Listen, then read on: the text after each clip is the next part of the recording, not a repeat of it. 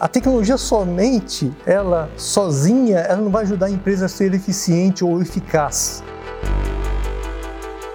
Né? Eu preciso ter uma outra linha por trás disso, que, por exemplo, uma aplicação de uma metodologia Lean, para que você reduza o desperdício primeiro, você melhore os seus processos primeiro e depois você vem com a tecnologia né, para fazer uma, uma solução de melhoria de eficiência ou tornar esse processo mais eficaz. Né? Então você tem que ter muito claro qual o tipo de desperdício, como você quer otimizar e não simplesmente achar que a tecnologia ela vai resolver esse problema para você. Né? A tecnologia em si, ela não resolve a questão da eficiência da empresa ou da eficácia, melhor falando, da empresa, tá certo? Né? Tornar os processos mais eficazes. Né? Se você tem um processo que não funciona muito bem, você simplesmente vai automatizar ele, o que você vai conseguir ter, na verdade, é um processo feito de maneira errada, só que mais eficiente. E não é essa a ideia da empresa. Um outro ponto importante é a gestão da mudança. Porque falando parece que tudo é muito fácil, né? Não adianta a ideia vir falando, olha, vai fazer isso.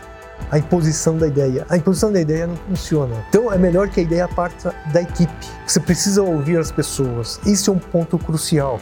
Né? Por que, que esse é um ponto importante? Primeira questão, né? Se o chefe vai lá e fala tem que fazer, as pessoas vão concordar. Eu não tenho dúvida que se eu chegasse, olha, eu quero desse jeito, vai fazer assim, assim, assado, a coisa ia funcionar. Até o ponto que eu deixasse a área. Depois que eu saísse da área, todo mundo iria parar de fazer o trabalho. Por quê?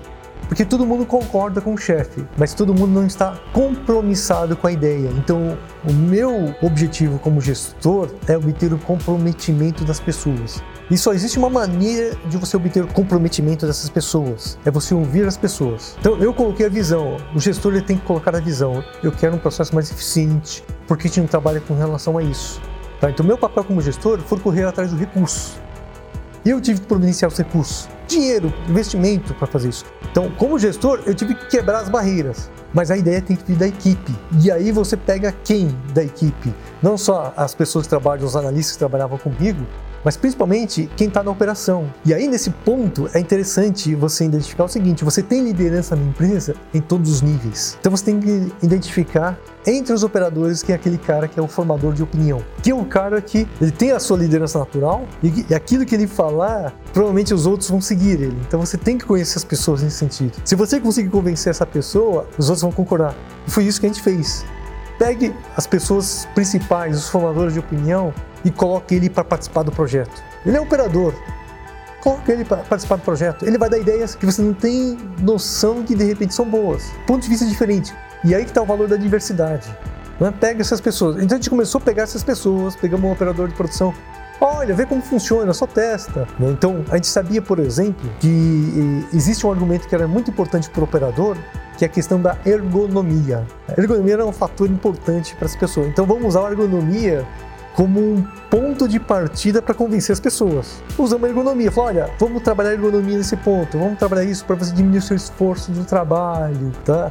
A gente criou motivações para as pessoas. Então foi desse momento que as pessoas compraram a ideia. A partir do momento que as pessoas compraram a ideia, é uma coisa que é interessante.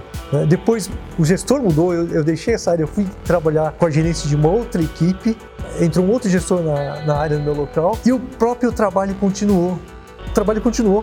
Né? Ele não deixou de ser feito. Então aí você começa a perceber que foi um sucesso.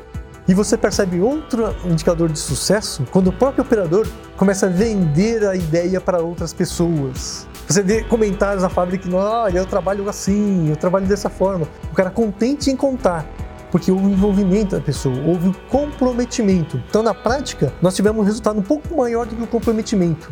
Quando você envolve a pessoa? Nós conseguimos ter o sentimento de que eu sou o dono do projeto. Então o dono não é o Marcelo. Não é o Marcelo que liderou o projeto, foi a equipe. Aquele operador de empilhadeira, ele se sentiu como dono do processo. Eu sou dono dessa operação, eu que cuido. E é verdade, porque se ele não quisesse fazer, a coisa não iria funcionar.